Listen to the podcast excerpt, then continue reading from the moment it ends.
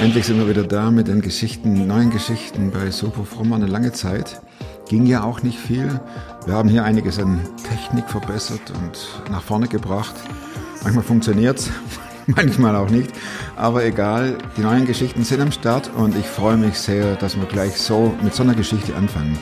Mit einer Frau, die mitkriegt und miterleben muss, wie ihr Mann an Krebs erkrankt und das dreimal über einen längeren Zeitraum hinweg und sie erzählt, wie das sie an den Rand des Abgrunds bringt. Eine Geschichte, die total ermutigend ist und die auch nach vorne blicken lässt. Klar bin ich einer, der gescheitert ist. Ich weiß nicht mal, was da läuft und was es ist. Ich bin in der Hinsicht im Moment ein bisschen privilegiert. Podcast mit Thomas Mayer. Natürlich denkst du dir dann erstmal, ja gut, der hat auch keine Ahnung. was weiß ich. Studiert noch Medizin, Ja. leitet Das hat er im Bett, hat er eigentlich einen Hund draufgeschlagen. Egal wie abgedreht das war. K wie Krebs. Ja, Wie kommt man dazu, ein Buch über Krebs zu schreiben?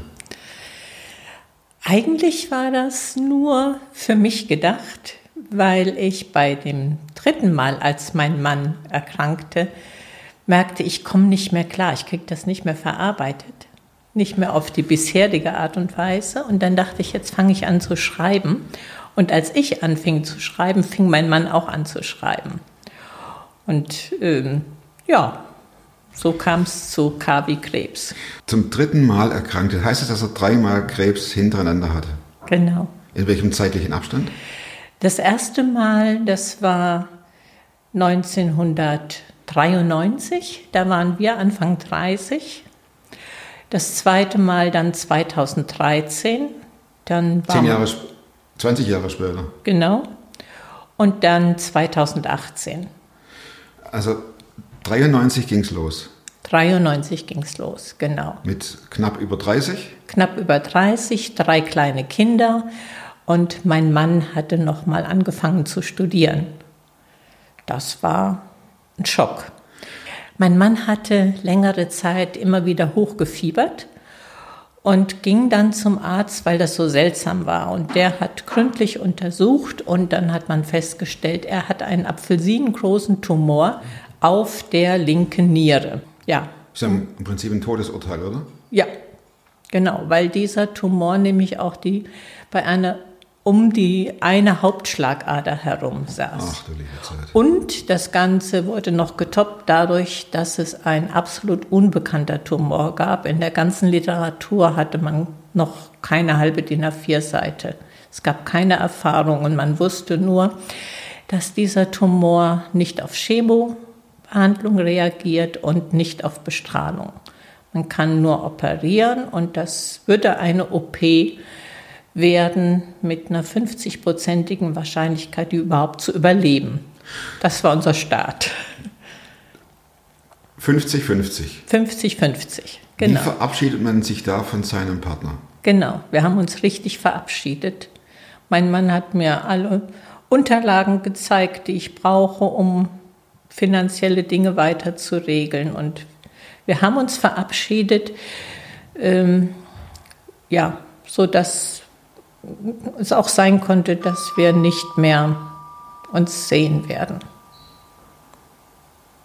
Erinnerst du dich noch daran, als ob es gestern gewesen Da erinnere ich mich sehr dran, weil das war eine von einer ganzen Reihe Todeserfahrungen in meinem sehr engen Kreis. Meine Eltern sind sehr früh gestorben. Ich habe in dieser Zeit vorher drei meiner besten Freundinnen verloren und ich habe ein Kind verloren, bevor es geboren wurde. Also Tod war sehr real und sehr schmerzlich beladen. Und ich, ich ahnte, was es werden würde, meinen Mann nicht mehr zu haben. Nicht, dass ich nicht mit dem Leben zurechtkommen würde. Das war nicht der Hauptgrund, sondern diesen Schmerz des Verlustes. Also ich habe keine Illusionen mehr gehabt, wie schmerzlich das ist, einen Menschen zu verlieren, der einem sehr viel bedeutet. Das war schlimm. Und dann kam er wieder raus aus der OP. Dann kam er raus aus der OP, genau, und hat wacker um sein Leben gekämpft und dann sein Studium abgeschlossen. Und ja. Und dann haben wir noch ein viertes und ein fünftes Kind bekommen, was unsere Hoffnung auf ein Weiterleben ausdrücken sollte. So nach dem Motto, wir glauben, dass wir eine Zukunft haben und wünschen uns dann auch nochmal Kinder. Kinder. Ja. Und dann 20 Jahre später. Man lebt ja dann 20 Jahre als, das ist irgendwo in der Vergangenheit, das ist vorbei, ne, das gehört irgendwo gar nicht, weite Ferne und dann kommt es auf einmal wieder. Na, für mich war es immer gegenwärtig. Zum einen, weil mein Mann eine Riesennarbe hatte, so einmal um den ganzen Bauch rum bis zum Rücken. Zum anderen, äh, dass ich, sobald er Fieber kriegte, waren bei mir alle Alarmglocken wach und mhm. Fieber hatte er öfter. Und da waren ja auch regelmäßige Vorsorgeuntersuchungen. Und ich bin von meinem Naturell her auch jemand, der nicht vergessen und verdrängen kann. Das ist immer gegenwärtig, was mal war. Ja. Wie lebt man mit diesen Unsicherheiten? Schrecklich. Also, ich finde es sehr schwierig, sehr schlimm damit zu leben. Ähm, man kann nicht mehr entspannt und einfach locker sein, zumindest ich nicht, mhm. Weil es so schlimm war. Es war keine Kleinigkeit. Man kann nicht sagen, ach, wird schon. Ähm, ja. Ja, man lebt ja ständig in so einer inneren Unruhe, kommt oder kommt es nicht, oder? Ja. Da, wie ist da Entspannung möglich? Gar nicht? Mein Mann konnte das zwischendurch wirklich vergessen. Der ist da ganz anders erstaunlich. Gepolt. Der ist anders gepolt. Aber du nicht? Ich nicht, nee. Hat es welche Spuren, ich frage nicht, ob es Spuren hinterlassen hat, sondern welche Spuren hat so, so eine Einstellung hinterlassen? Ja. Ich hatte große Angst, dass ich bitter werde, weil Gott mir zu viel, zu schweres zumutet. Und ich habe sehr, sehr mühsam darum gerungen, ähm, ein Ja zu dieser Art zu leben zu bekommen. Dass es wieder sein kann und dann ja auch wieder so geworden ist. Man hört ja manchmal so, so, Sätze wie, ich stehe jeden Morgen auf und bin Gott dankbar, dass ich noch leben darf und so weiter und so fort. Höre ich öfter? Ja. Ähm, das ist bei aller Vorsicht mhm. ähm, eine Möglichkeit, wie man leben kann. Die andere Möglichkeit wäre ja, zu sagen, oh, hoffentlich kommt heute wieder nichts. Also das sind jetzt zwei unterschiedliche ja. Ansätze. Ja. Wohin tendierst du eher? Hm. Also auf jeden Fall, was ganz stark nach dieser ersten Erkrankung kam, war, dass wir uns beide gesagt haben, lass uns nicht wegen irgendeinem Kikifax streiten. Das bringt gar nichts. Wir wollen jeden Tag so leben, als ob es der letzte ist. ist in diesem Positiven. Es ist ein bisschen makaber, Nein, aber. Ja, gut, aber ich finde, das ist ja Realität. Ja, ja, also das, das war eigentlich so das größte Lebensprinzip, was wir mhm. uns so vorgenommen haben. Hat man da noch andere Wünsche, außer Gott macht, dass mein Mann gesund bleibt? Tja, das ist schon ziemlich überlagernd. Hm. Ich hab, weiß auch gar nicht, ob ich so konkret es von Gott gewünscht habe, dass er gesund bleibt, weil ich dachte, Gott macht eh, was er will. Das hört sich ein bisschen deprimiert an, aber oder so manch, ja, aber es war noch nicht mal so resigniert oder so, sondern ähm, es ist einfach so. Das sind die Fakten. Ich kann Gott natürlich bitten und sagen, was ich mir wünsche, aber letztlich wird er es entscheiden und ich werde damit irgendwie zurechtkommen müssen. Müssen? Jo. Ja, du siehst natürlich nach solchen solch langen Jahren sieht man das ja eigentlich nur noch realistisch. Ja. Ja. Ja, und je mehr man auch von der Krankheit weiß, umso weniger Illusionen hat man. Und ich bin sowieso kein Mensch von Illusionen. Ich versuche ein Ja zu finden zu dem, was da ist und das so gut zu leben, wie ich irgend kann. Ich hatte vorher schon ein schwieriges Leben, bevor mein Mann krank wurde. Und von daher war da viel, viel Übung, Übung mich mit vorhanden. dem zurechtzufinden, was ich vorfinde. Kannst du dich noch an schönen Sachen freuen oder denkst du, naja, das vergeht eh gleich wieder und jetzt kommt bestimmt morgen der nächste Schlag? Nee, so denke ich nicht. Also ich freue mich total, wenn ich im Garten bin und äh, da eine dicke Hummel auf meinen Blumen rumklettert und äh, einsammelt, was sie kriegen kann. Aber es ist immer ein Wissen um die Vergänglichkeit des Lebens, um die Brüchigkeit. Und wir stehen ja erst bei 2003 und dann kam die nächste Erkrankung. Ja, War die schlimmer als die erste? ja, viel schlimmer. Man dachte, dass man die Operation relativ gut hinkriegen würde. Aber in der Folge war das so, dass er insgesamt fünf oder sechsmal operiert werden musste und in Gefahr war zu verbluten. Man kriegte das nicht gestoppt. Aber Conny, wie gehst du damit um? Du, du läufst ja den Krankenhausflur hoch und runter. Ich frage ganz platt. Äh, Ja. Da, das, äh, du stehst ja selbst am Abgrund, oder? Ja, genau. Abgrund ist für mich ein Wort, das eine große Bedeutung in meinem Leben hat. Auf du und du mit dem Abgrund. Auf du und du mit dem Abgrund, genau. Spricht er zu dir? Wir gehen jetzt ein bisschen, ne, aber äh, komm jetzt endlich. Ja, manchmal ja. Ähm, Darf ich kurz unterbrechen? Ja. Es bedarf ja einer immensen Kraft, ja, sich nicht gehen zu lassen. ja. Wie machst du das? Also jetzt beim letzten Mal, ähm, 2018? 2018, da ist mein Mann in Köln operiert worden und ich bin dann manchmal über die Zoobrücke gelaufen. Und wenn ich dann runterguckte zum Rhein, habe ich gedacht, oh, das wäre jetzt einfach. Dann wäre die Problematik für dich vorbei. Es ist doch völlig nachvollziehbar, oder? Ja, Das sind doch.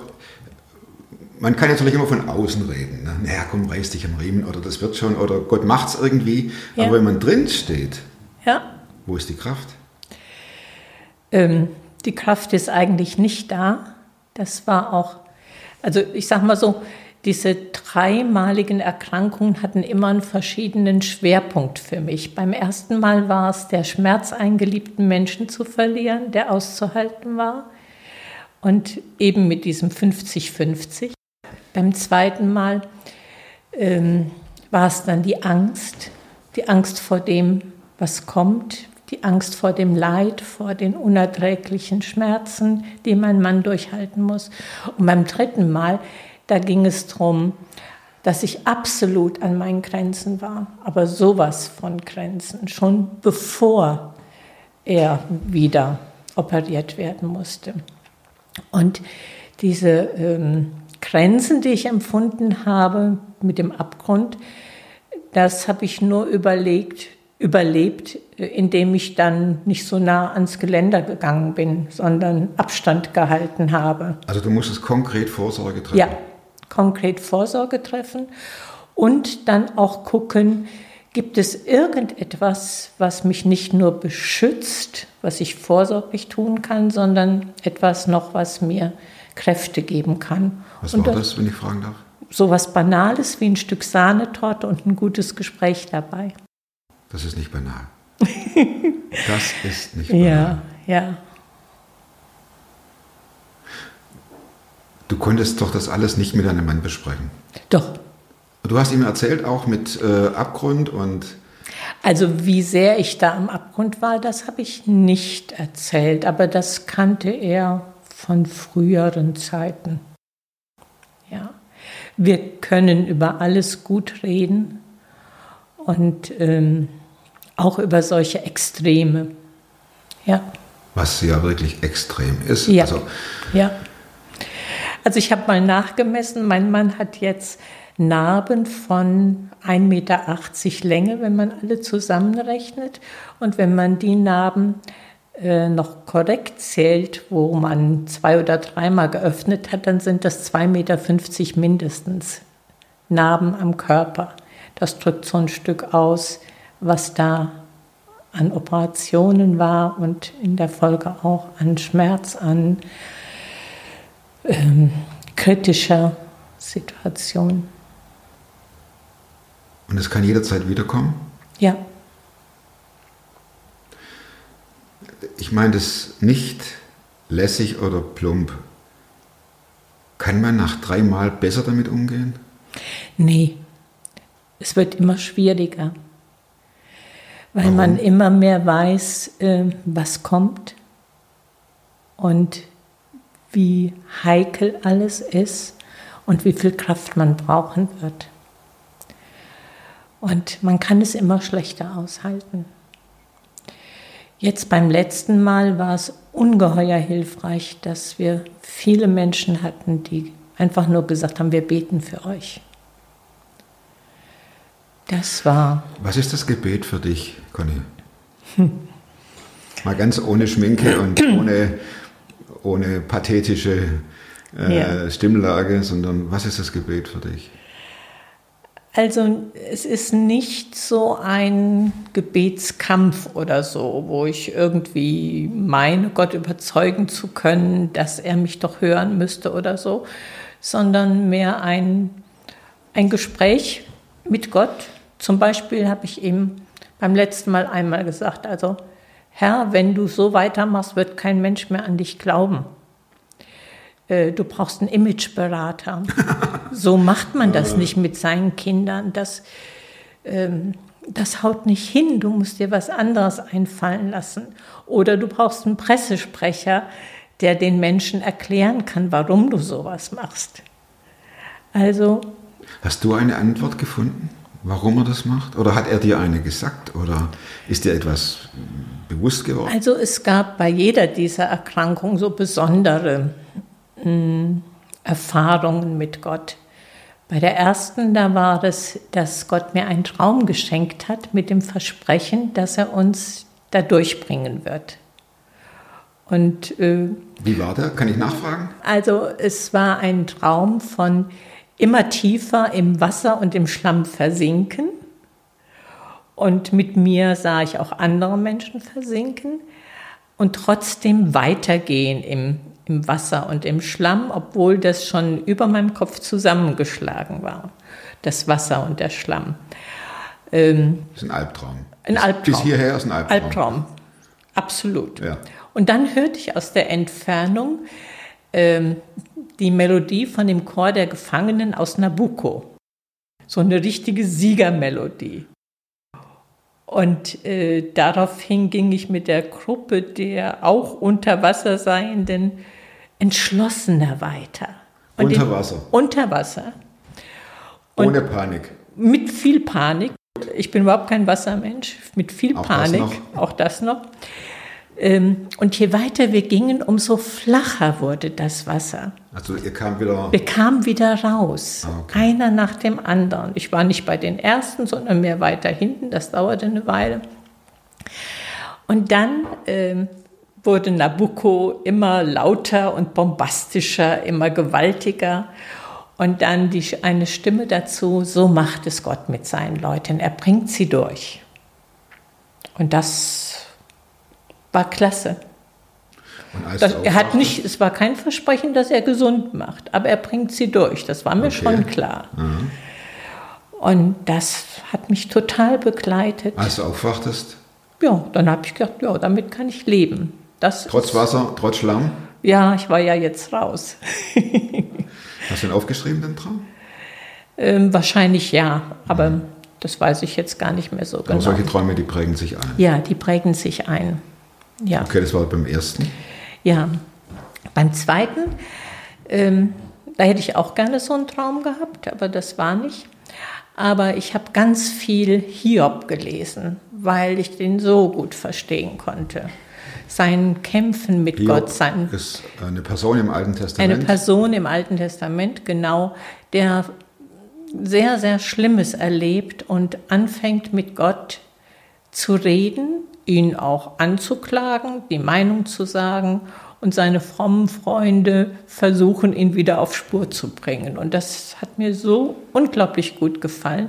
Und mittendrin in dem großen Theater von Anklage und Verteidigung steht auf einmal dann, dass Hiob gesagt hat, ich weiß, dass mein Erlöser lebt. Und zuletzt werde ich ihn sehen und Mhm. er wird mir nicht fremd sein. Und da habe ich gedacht, das ist es. Alles, was jetzt so, so krass ist und so, so fremdartig, so schwer zu begreifen, warum Gott das macht und warum man nicht eingreift oder so, das wird irgendwann keine Frage mehr sein. Und es wird nichts zwischen mir und Gott stehen. So wird Gott es machen. Und dieses, es wird nicht zwischen mir und Gott stehen. Das war auch wieder so eine Zusage. Dann empfindest du dein Christsein nicht als Leistung. Im Sinne von, wenn ich mich jetzt besser verhalten würde, das haben ja die Freunde von Hiob gesagt, ne? mach mal hier und du musst und dann wird es wieder gut. Aber so empfindest du das nicht. Überhaupt gar nicht. Trotz Abgrund und allem, was dazugehört, ist dir, wenn ich das richtig verstehe, klar, es liegt nicht an mir. Genau. Es liegt nicht an mir. Ich bin nicht besser und schlechter als alle anderen. Ich bin Mensch. Ich wundere mich, dass Gott mir so viel zumutet, weil ich kein besonders starker Mensch bin, sondern eher sensibelchen und alles andere von Held und sowas. Aber ähm, Also für mich bist du schon ein Held. Ja, ich komme aus Sechshelden. Also heißt mein Heimatdorf. Also von daher Nein. bin ich eigentlich von Natur aus ein Held, aber es ist an mir Vom, vom, vom Ort vorbeigegangen. aus ein Held, ja, aber nee, wenn, ich, das höre, Conny, das ist, äh, das, das ist unglaublich. Ja. Hast du nie an Gott gezweifelt? Nee, ich habe nie gezweifelt, dass es Gott gibt, weil ich sehr intensiv Gott gesucht hatte als junger Mensch, weil ich da sehr verzweifelt war. Und ich habe Gott gefunden und das war für mich die Chance, leben zu können.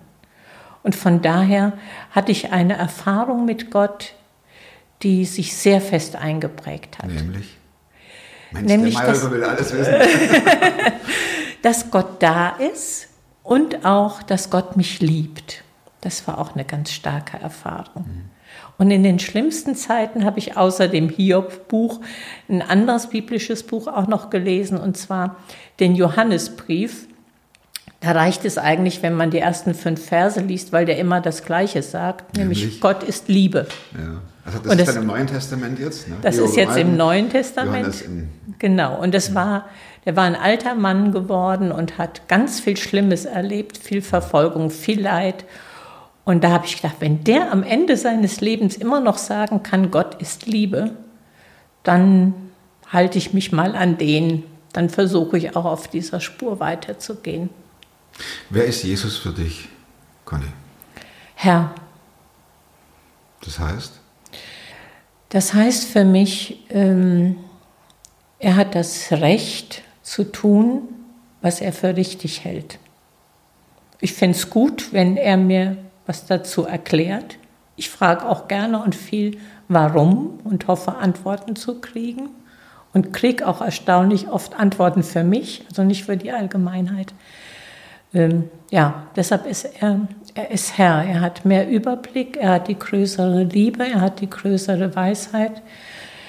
Ich maße mir nicht mehr an zu wissen, was gut und richtig wäre. Du sagtest, dass dir Hiob, das Lesen vom Buch Hiob hilft. Und dann das Zitat, ich weiß, dass mein Erlöser lebt. Ich meine, als Hiob das sagte, ging es ihm ja nicht gut. Genau. Wie, wie hast du dir das verinnerlicht, diese Aussage? Lesen ist das eine, aber sich daran festhalten und, und zu einem Glaubenssatz machen ist das andere. Wie hat dir hat das funktioniert? Hast du da irgendwie eine Technik memoriert oder äh, Gedicht drüber geschrieben oder dich damit? Wie, wie setzt man sich damit auseinander? Oder wie hast du dich damit auseinandergesetzt? Also ich habe es einmal natürlich ne, intensiv durchdacht. Ich denke gerne und habe da viel drüber nachgedacht und dann habe ich es irgendwann gemalt, damit ich es so richtig vor Augen habe. Hast du dabei? Da ist eine grüne Tasche vorher gewesen und da Ja. dachte ich, da ist bestimmt was drin. Ach, und das ist das Bild. Das ist das Bild. Ja, da hängt der Hiob. Er hat in seiner Hand eine Scherbe und kratzt damit seine Wunden. Er sitzt auf einem Aschehaufen.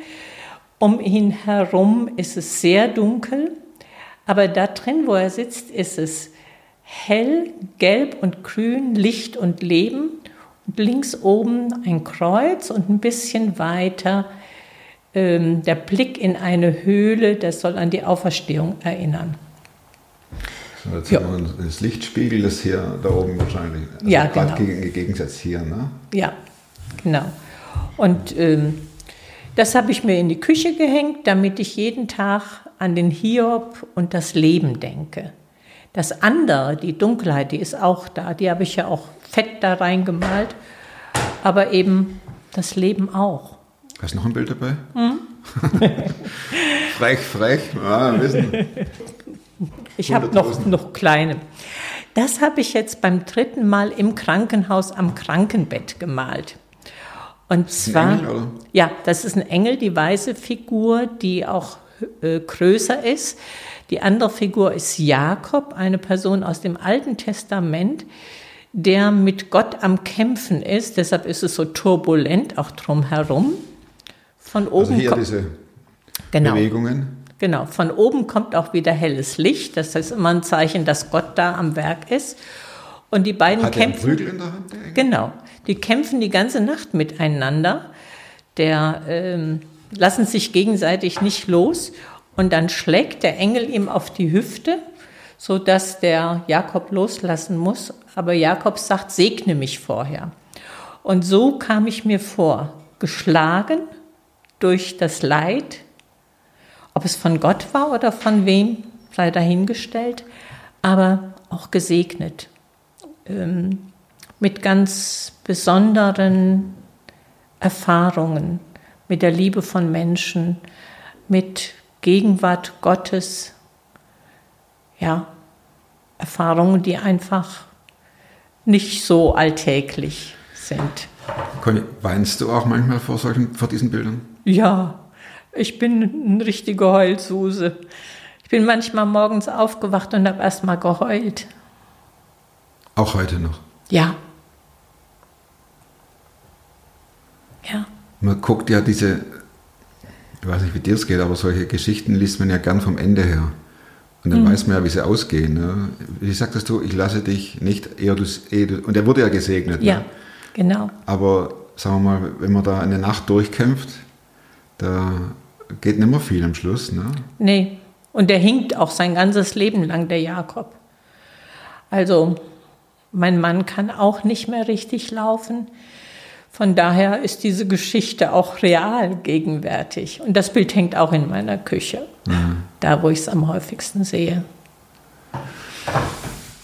Ich habe noch ein paar Auszüge aus deinem Buch, Conny. Ja, Würde ich dich fragen, Frieden ist ein Geschenk Gottes, sagst du. ja, Was ist Frieden für dich oder was verstehst du unter Frieden? Ich meine, äh, wenn man das Bild hier sieht, da ist ja Trouble on Earth, da geht es Ja. heftig zur Sache. Und er mit seinen Eiterwunden und einer Tonscherbe in der Hand, dem läuft das Blut runter. Das ist ja jetzt auch nicht so ein Frieden, wie man jetzt das äh, Land auf Land ab versteht. Ja, Also was ja. ist Frieden für dich? Also es ist für mich vor allen Dingen ein Annehmen können von dem, was zu leben Ah, okay. ist. Und ein wieder gelassen werden. Aber es ist nichts, was ich mir herbeiziehen kann oder irgendwas. Es ist manchmal, dann überrascht es mich, dass ich gerade so gelassen sein kann. Und das habe ich immer wieder mal erlebt, wenn ich da im Uniklinikum war und es absolut schlimm war dass ich trotzdem einfach da sein konnte, ja, ohne in Panik zu geraten. Also es gibt keine Methode Nee, oder einen Schalter, einen versteckter, den man umlegt und dann fließt der Frieden Gottes. es ist auch nicht so, dass ich bete jetzt und dann, dann ist das, ist der Friede da oder so. Es ist Geschenk. Der Glaube hat für mich eine große Bedeutung, Ja, schreibst du in deinem Buch K wie Krebs. ja, weil Glaube ist die Basis für mein Leben. Meine Beziehung zu Gott ist das, was mir Leben ermöglicht. Ist Glaube immer vorhanden oder schwindet der auch angesichts der Horrorsituation im eigenen Leben?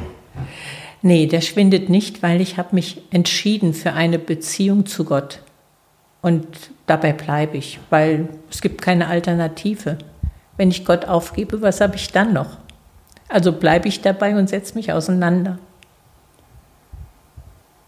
Zweifel an der Realität Gottes sind uns nicht gekommen. Das finde ich einen starken Satz. Ja, Z wie Zweifel. ja. Und das unterschreibst du, das merke ich, wenn Ja. du sagst, ja, ja, ja. Und mein Mann auch.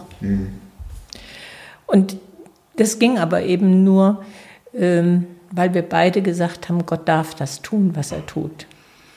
Und es ist nicht ein Zeichen seiner Schwäche oder seines äh, kein Interesse an mir haben, wenn jetzt nicht eine Wunderheilung passiert, sondern er macht es so. Und er darf es, weil er Gott ist. Glaubst du an Wunder? Ja, doch, doch. Und sagst du Gott nicht, hier in, deinem, in deiner Bibel, da steht so viel von Wunder, was ist mit mir und uns? Ähm, er weiß es besser wie ich. Ja, und ähm, ich bin nicht sicher, ob ich, ähm, wenn ich darauf bestehen würde, Gott macht das und er es wirklich machen würde, ob es am Ende das wäre, was wirklich meins wäre.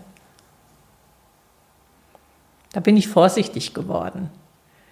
Also ich mag inzwischen lieber Gottes Willen, dass sich Gottes Wille erfüllt, weil ich denke, es ist Und du die, die, die Power dazu hast, das auch zu tun. genau.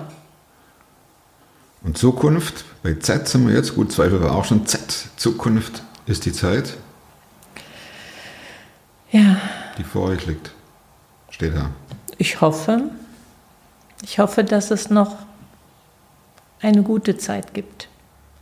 Das wäre schön, weil ich immer noch ähm, aufpassen muss, dass ich nicht bitter und hart werde, weil es so viel und so schwer war. Und ich glaube, ich brauche noch ein bisschen Zeit. Und das habe ich auch mir von Gott erbeten, dass er mir noch Zeit schenkt, damit ich gütig werden kann und nicht hart werden muss. Das ist ein immerwährender Kampf. Das hört sich sehr ähm, mühsam an. Ich würde eher sagen, es ist ein Versuchen, der, in der Richtung zu bleiben. Conny, vielen Dank. Das ist sehr beeindruckend, muss ich sagen. Du sagst, äh, du bist in sechs Helden, heißt das so, geboren. Also wahrscheinlich sind nicht alle aus sechs Helden Helden, aber du bist für mich eine. Wenn man das so durchsteht und ich wünsche, dass du das äh, durchhalten kannst, ähm, dieses nicht bitter werden. Ich habe noch vier Schlussfragen. Gibt es ein Buch, das du nicht nur einmal gelesen hast, sondern oft und immer wieder? Und wenn ja, welches? Jede Menge Bücher. Ich bin ein absoluter Bücherleser. Ich liebe es. Ah, und wie? es gibt keine Zeit in meinem Leben, wo ich nicht gelesen habe. Und ähm, als Jugendliche habe ich mein Geld für Bücher ausgegeben und stattdessen die Klamotten meiner Schwester aufgetragen, damit ich dafür was hatte. Ich habe eins gewählt, was ich ähm, stellvertretend von C.S. Lewis Ich brauche ja gar nicht Amazonen hier.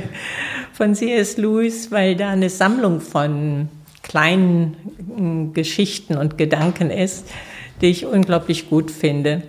Er hat mich, denke ich, sehr beeindruckt durch sein Querdenken und Tiefdenken. Das ist ein Tagebuch, ne? Ja. Von ihm oder von, äh, von dir?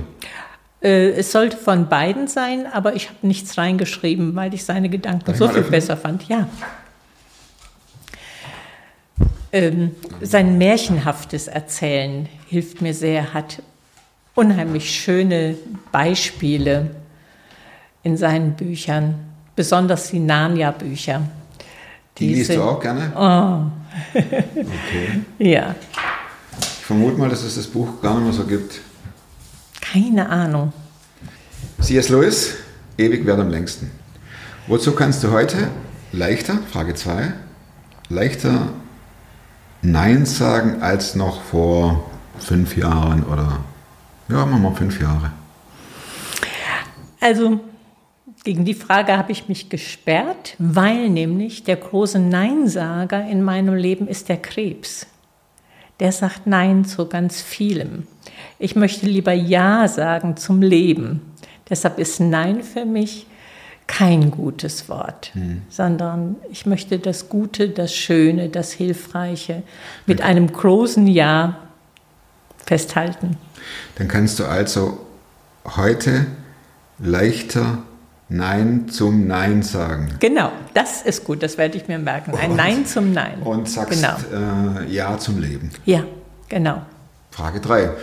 Welche Überzeugungen, Verhaltensweisen oder Gewohnheiten, die du dir in den letzten fünf Jahren angeeignet hast, haben dein Leben am nachhaltigsten oder am meisten verbessert? Ähm, das ist jetzt ziemlich neu für mich, dass ich denke und versuche zu leben, dass ich Zeit für mich brauche. Ähm, eben als Mittel gegen die Bitterkeit. Erst habe ich fünf Kinder aufgezogen, dann meinen Mann so viel krank gehabt. Da war für mich wenig Platz übrig. Aber jetzt darf ich Zeit für mich nehmen und das tut mir gut. Wie machst du das? Ganz praktisch? Hm, ich bin da nicht sehr anspruchsvoll. Ich gehe in den Garten, jäte Unkraut und freue mich an den Hummeln zum Beispiel. Aber es kann auch sein, dass ich mich eine Stunde in der Ecke setze und tatsächlich mitten am Tag ein Buch lese. Das ist Luxus pur. Und ein Stück Sahnetorte esse. Ich, ich dachte, liebe Sahne. ich dachte gerade, komm, sag nichts. Aber ja, ja. im Kopf hatte ich es. Ja. Und letzte Frage, Conny. Ja. Plakatfrage. Wenn du in einem beliebigen Ort Plakat, ja. was würdest du draufschreiben? Also das wusste ich sofort. Und zwar würde ich äh, draufschreiben, auch wenn es nicht so aussieht, Gott ist Liebe. Das fasst dein Leben zusammen. Ja. Und ich glaube, das ist das Wichtigste, was Menschen wissen müssen, wissen dürfen. Gott ist Liebe. Das ist eine Geschichte, oder? Danke fürs Zuschauen und hinterlasst doch der Conny einen fetten Daumen hier bei YouTube. Ich wünsche euch, dass er gesund bleibt. Ich wünsche euch, dass er, dass das euch verfolgt, diese Geschichte im positiven Sinne natürlich. Bis dahin, bleibt behütet, bleibt gesund und werdet super fromm. Macht's gut. Tschüss.